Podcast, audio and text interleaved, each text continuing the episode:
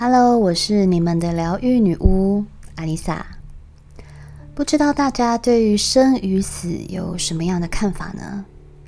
人们祝福着新生，从怀孕开始，分享宝宝在肚子里的超音波照片；出生后还要准备蜜月蛋糕，把新生儿诞生的喜悦分享给亲朋好友。新生是崭新的希望，是生命的延续。对于死亡，大家却尽可能不提。说到死，总是会有人呸呸呸，别乱说话，别触眉头，仿佛只要不提到死，死亡就不会发生死的。虽然我们都知道，生命一开始就会有结束的那一天，但心理学家弗洛伊德认为，在心理层面，我们都拒绝接受这件事。觉得这是一个禁忌的话题，就算是我自己身边的朋友也一样。每当我聊起这个话题，总有人跟我说：“我不想谈这个，这题可以先跳过吗？”庆祝新生却逃避死亡，这就跟食色性也一样，大家对吃总是侃侃而谈，对于性的议题却感觉别扭羞耻。如果一个人生了重病，总是会有人说：“你不要胡思乱想。”这里的胡思乱想指的不是别的，就是死亡。总是会有人说：“一切都会没事的。”这里的没事就是逃避死亡。当自己没有接近过死亡，我们通常会觉得它很遥远，总是觉得等那天到了再说。于是我们不惯谈论。让死亡议题变得生疏，甚至恐惧。而我们对死亡恐惧，是因为对于死后的世界一无所知，因为未知，所以恐惧。就如同这次的病毒，以现在这么发达的医学技术，对于这个从来没有出现过的病毒，一夜之间席卷而来，自然会形成人们心中的恐惧与焦虑感。对佛家来说，生死重生，周而复始，反复循环。生是死的延续，死是生的延续。生死本身就是互相延续的轮回。对基督信徒来说，死亡的一刻是离开尘世的一刻，更是与基督相遇的一刻，进入永生的道路。哲学家苏格拉底、柏拉图把死看作物质生命的精神升华。日本文化将死亡看作一种解脱。古埃及人则认为死亡不是界限，而是一个门槛，可以通往可能性无限扩大的新生。因此，灵魂可以死后继续存在，肉身可以保留，等待重生。所以才会有木乃伊。西藏人有天葬的习俗。如果自己的肉身能喂养其他物种，其实是一种布施，是生命的循环。说了那么多，相信大家也知道，生与死本来就是相依相存。生命从开始就是在等着结束，它是必经的循环。但人们却无法用强大的理性去认识这件事。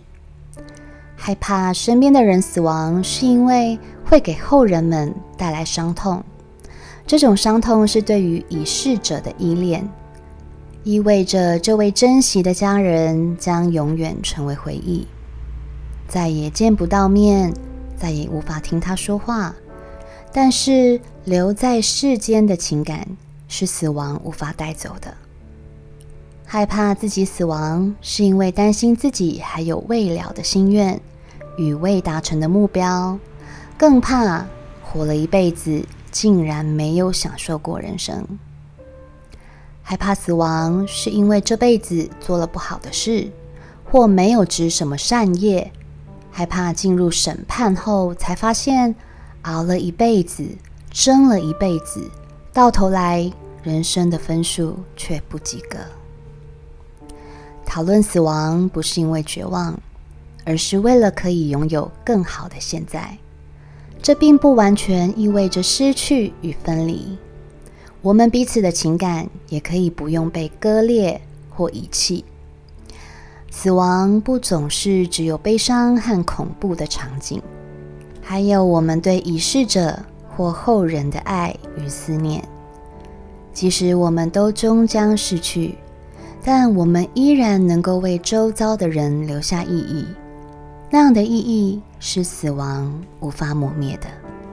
最可怕的是，很多想完成的事情，嘴上谈着的梦想。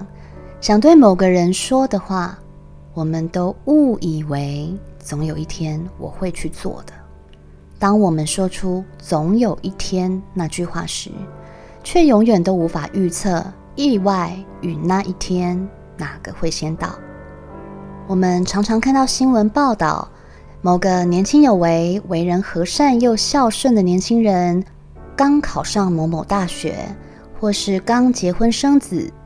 一场意外，一场突如其来的重病，让这颗即将发光发亮的星星陨落。看到这种新闻，我们会不舍，会惋惜。唉，白发人送黑发人，该有多痛心！唉，他的老婆跟刚出生的小孩该怎么办？他还这么年轻。但我们会思考的，很少会是如果。我今天是他，我还有这么多还没完成的梦想与放不下的人。如果我是他，我该如何面对自己的死亡呢？没有人喜欢无常，无常是不会预告的，也是无迹可寻的。这些痛苦的表象看起来无疑是一种灾难与打击，但转念一想，这些磨难都是来教会我们。人生就是一场修行，你用什么角度看待，他就以什么姿态回应你。害怕死亡，死亡就是魔鬼的化身；坦然面对死亡，死亡就是一场扬升。只要保持善念，对这个世界不争不夺，不起歹意邪念。即便是死亡，都可以把它看成一切是最好的安排。命运不可逆，不如就臣服神的运作吧。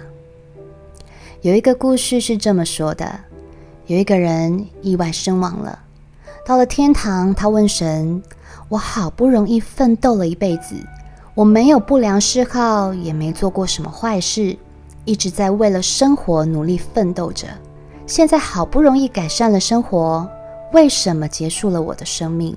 你对我太不公平了。神拿出他转世前的契约书，告诉他：你上辈子在结束生命时，年纪已经很老了。你告诉我，当人活着太累了，背负着这么多责任，那一辈子你都无法好好的享享清福。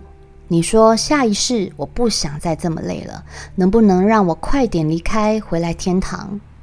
所以这份契约书上的寿命是你自己填的，你忘了吗？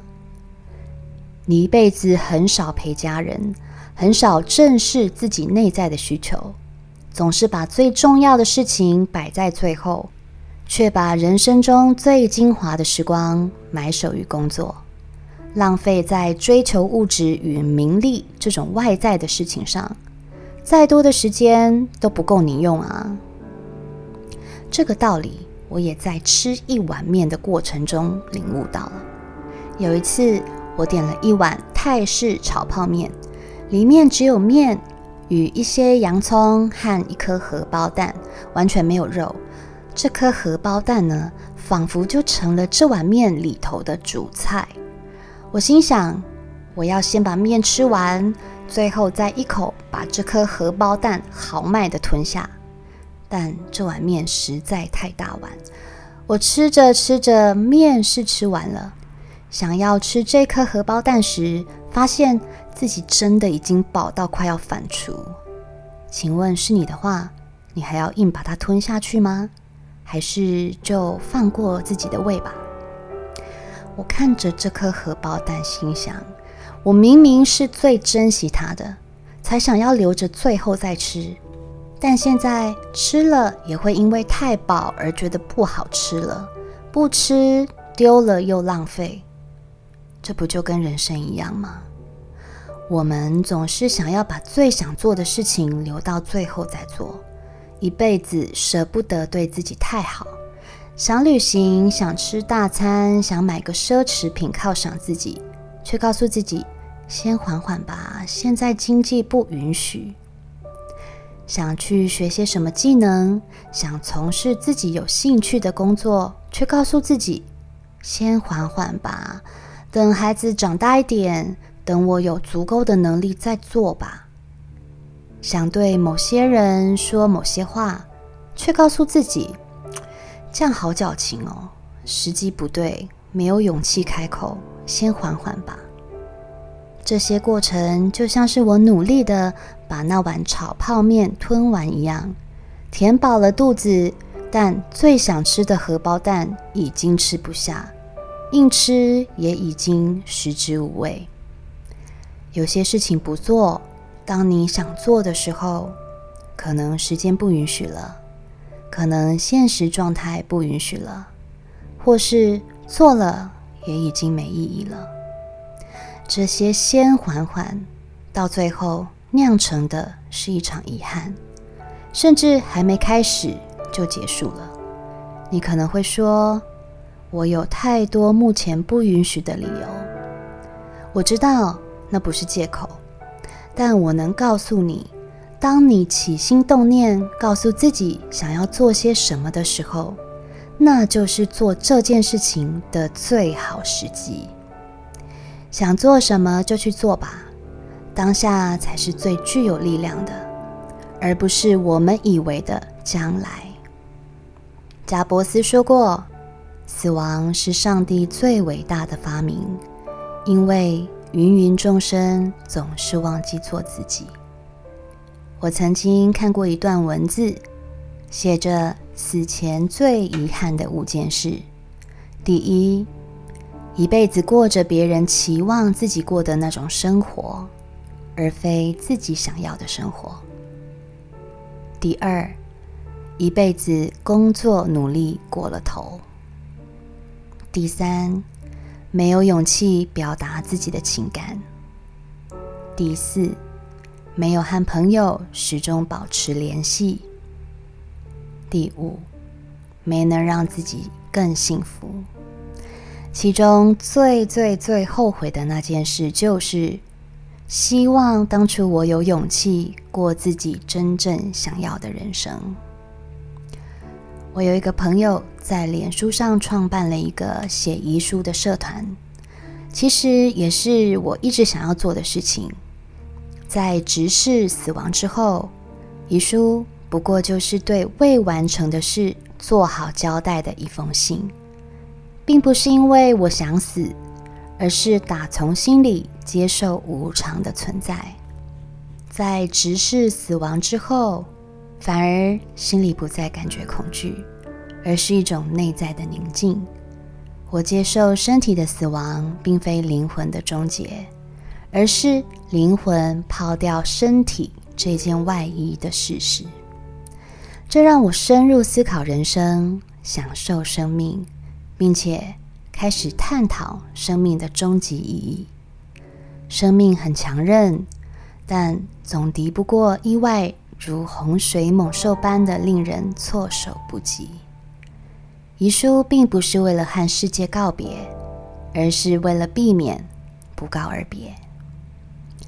除了现在很多人推广为自己写封遗书之外，也开始有了终活的概念和服务。终活的意思是尽可能的在生命结束之前，保有自己的尊严。具体的规划人生的最终章。日本在三一一地震之后，开始意识到，面对突如其来的意外，生命是如此的脆弱，讨论死亡不再是需要避讳的禁忌了。有四成以上的民众以不造成亲人困扰为由，正视死亡这件事。并衍生出中活的概念。不仅在书局买得到中活笔记本，坊间也有中活事务所与中活规划师，甚至台湾也已经有了这样的服务了。各种中活服务，比如由专业摄影团队与造型团队提供遗照拍摄，挑好最喜欢的生活照片，预先做好影像处理，存在他们的遗照银行。或是跟着中火旅行团到度假村休养身心，在专家陪同下写下遗书或财产分配等等的服务。人生在世，喜怒哀乐、生老病死，都是人人得面对的功课。纵使不谈，总有一天还是会到，只是时间的快慢而已。因为死亡就是每个人最后的结局。如果我们能接受这个事实，也许看事情的角度不再那么苛刻了，也许开始学会放过自己，也许看到那个你最讨厌的人，也懒得跟他计较了，这个世界也会变得更可爱。这也才是新生的开始。我是阿丽萨。我是你们的疗愈女巫，听众新朋友赠礼活动持续进行中哦，欢迎连接麋鹿粉砖，别忘了按追踪订阅，我在九又四分之三月台等你。